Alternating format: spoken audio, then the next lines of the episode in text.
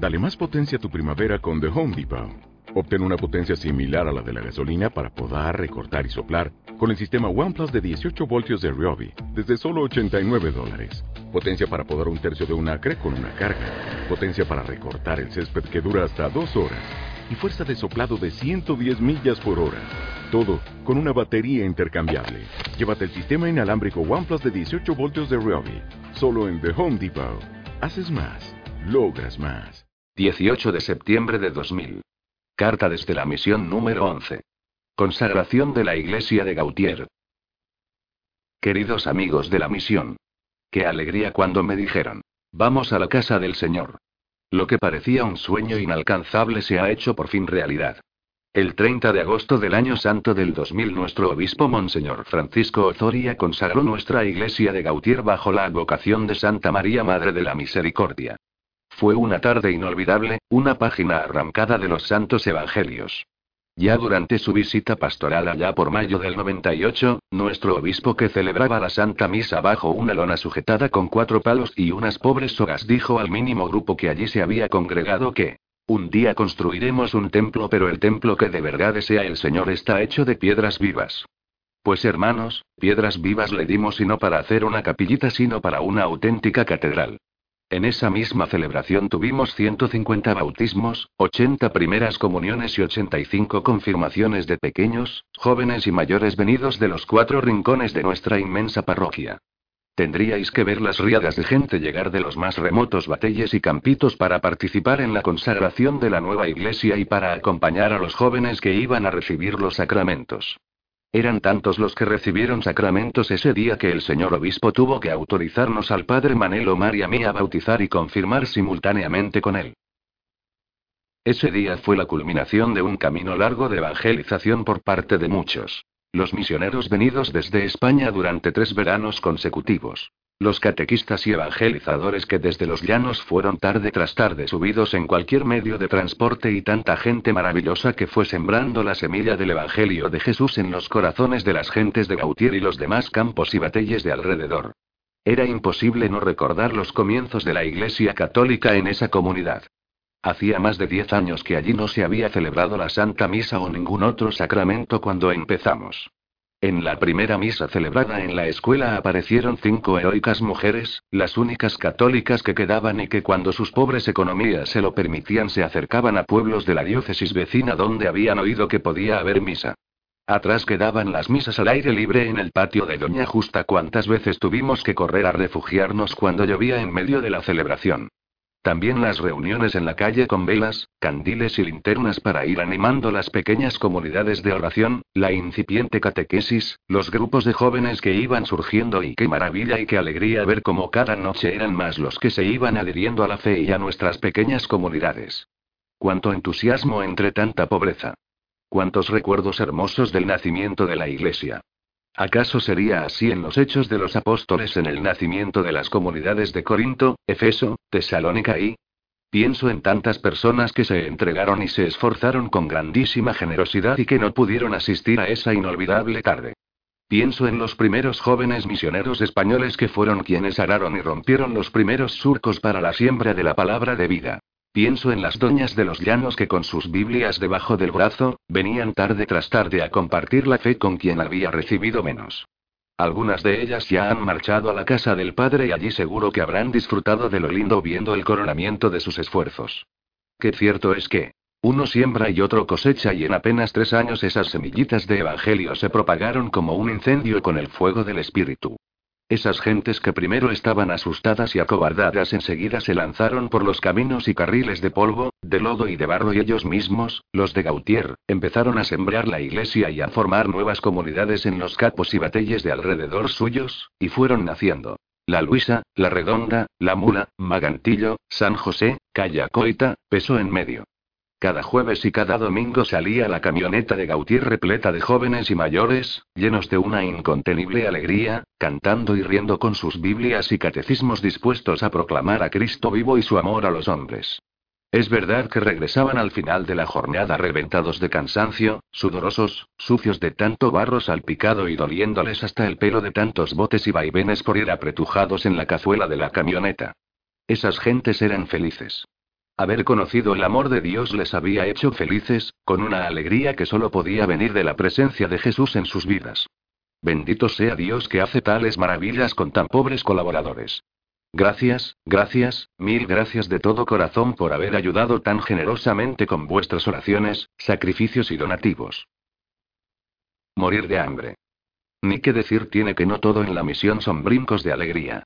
Durante el tiempo en que han compartido con nosotros los misioneros venidos de España estos meses de misión, hemos tenido oportunidad de vivir muy de cerca el misterio de la pasión de Cristo junto a Jesús abandonado. En el batey de Sabana Tosa, una joven madre haitiana había dado a luz a un par de mellizos. Las condiciones de vida de ese batey son verdaderamente deplorables. Para cuando los misioneros fueron a socorrer a esa madre, era muy poco lo que se podía hacer y menos en nuestro rudimentario hospital de los llanos. Era angustioso ver a esa pobre madre con los mellizos en brazos, desesperada buscando comida, medicina y algún auxilio. Por más que se trató de ayudar, ya era demasiado tarde. Uno de los dos murió un domingo por la mañana. El diagnóstico médico. Desnutrición. Que no es sino una manera muy elegante de decir sencillamente. Hambre. En cuanto se supo la noticia de la muerte, vinieron a avisar a los misioneros. Ellos marcharon inmediatamente al bate y vieron como unos pobres hombres desarmaron una mesa destartalada y con otras tablas por allí tiradas, improvisaron una cajita para el pobre bebé. Llovía torrencialmente en los llanos. Fuimos todos al cementerio. Allí estaban unos pobres hombres haitianos, descalzos, cavando el pequeño hoyo para la caja. Nosotros, alrededor, estábamos como paralizados, sumidos en nuestros pensamientos y oraciones, tratando de comprender lo incomprensible, intentando encontrar el sentido a lo que sencillamente no tenía explicación. Mientras, la lluvia nos empapaba a todos, parecía que esa tarde de domingo lloraban hasta los mismos cielos. Morir de hambre. Son cosas de las que uno ha oído hablar pero jamás pensábamos que lo llegaríamos a ver. Haber sido testigos de la progresiva angustia de una madre que iba de un lado para otro buscando el remedio a tanta pena. El hambre primero era el de la madre que no tenía ni una gota de leche en su cuerpo con el que amamantar a sus hijos. Incluso llegaron a ver los misioneros como en su desesperación, la madre trataba de darle cucharadas de unos fideos fríos y asquerosos a estos recién nacidos. También era angustioso ver la impotencia de los misioneros que trataron de hacer lo imposible por salvar a estos niños.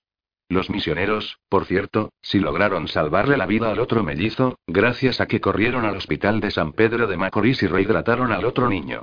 La pediatra no podía dar crédito a lo que veía cuando al preguntar que cuántos días de nacido tenía el niño, le dijo la madre que cinco meses. Hermanos, nadie se debería morir de hambre. Cristo niño se murió de hambre una tarde lluviosa de domingo en San José de los Llanos. Nosotros lo vimos y no lo olvidaremos jamás. Gracias. Aunque las obras de la misión están temporalmente paradas por falta de ayuda económica. En nombre de esta misión quisiera dar las gracias de todo corazón a tantas personas maravillosas y generosísimas que nos han ayudado a construir lo que ya está edificado. Como sabéis, dependemos completamente de la divina providencia, que es el amor tierno y misericordioso de Dios Padre, que va tocando los corazones de hombres y mujeres de buena voluntad. No tenemos otra ayuda para subsistir que la vuestra. Ponemos, una vez más, nuestra confianza en que Dios nunca abandona a sus hijos. Con lo ya logrado. Como la mayoría sabéis, hasta ahora hemos logrado terminar el primer piso de nuestra casa de retiros, donde este verano se han hospedado los misioneros. Son 13 habitaciones, en cada una hay dos literas con su cuarto de baño. La casa se llama Santa María de Galilea. Aunque es una mínima parte del proyecto completo, queremos empezar a usarlo para la renovación espiritual de los pobres de la parroquia. Para ello tendremos el primer retiro de fin de semana para chicas, tanto del pueblo de los llanos, como de los campos y batelles. Las jóvenes han acogido la idea con tanto entusiasmo que hemos tenido que pedirle a las chicas de los llanos que se queden a dormir en sus casas para que dejen las 50 camas a las chicas que vienen de otros lugares de la parroquia. Como no tenemos cocina todavía, le he pedido a las gentes de los llanos que cocinen en sus casas y nos traigan la comida a la parroquia. Empezamos el viernes a las 6 de la tarde y esperamos terminar a las 5 de la tarde del domingo. Os pedimos de corazón que encomendéis este nuevo programa de actividades de la parroquia. También los pobres tiene derecho a irse de retiro y tener un tiempo de oración, de reflexión, para escuchar la palabra de Dios, experimentar su misericordia y discernir la voluntad de Dios para sus jóvenes vidas. Ayudad.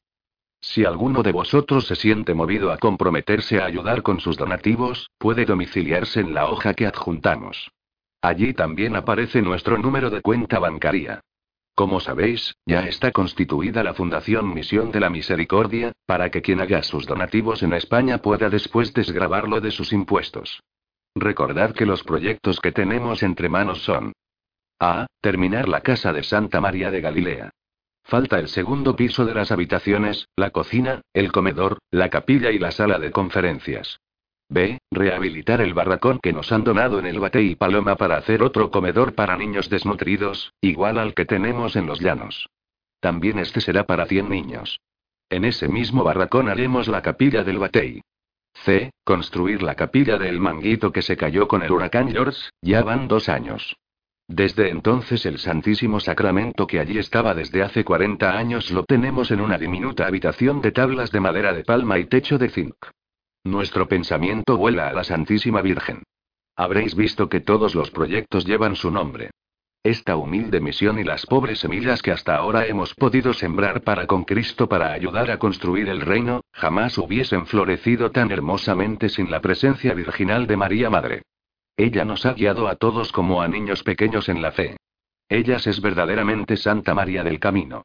Nunca estamos solos, ella va a nuestro lado, nos anima, alienta, corrige, levanta, espera, llevándonos a todos en el entrecruzar de sus brazos junto a su corazón. Esta obra es toda de ella, Señora de las Misiones y Madre de la Iglesia. Ante el sagrario de la misión a todos os recordamos. Rezad vosotros también por nosotros.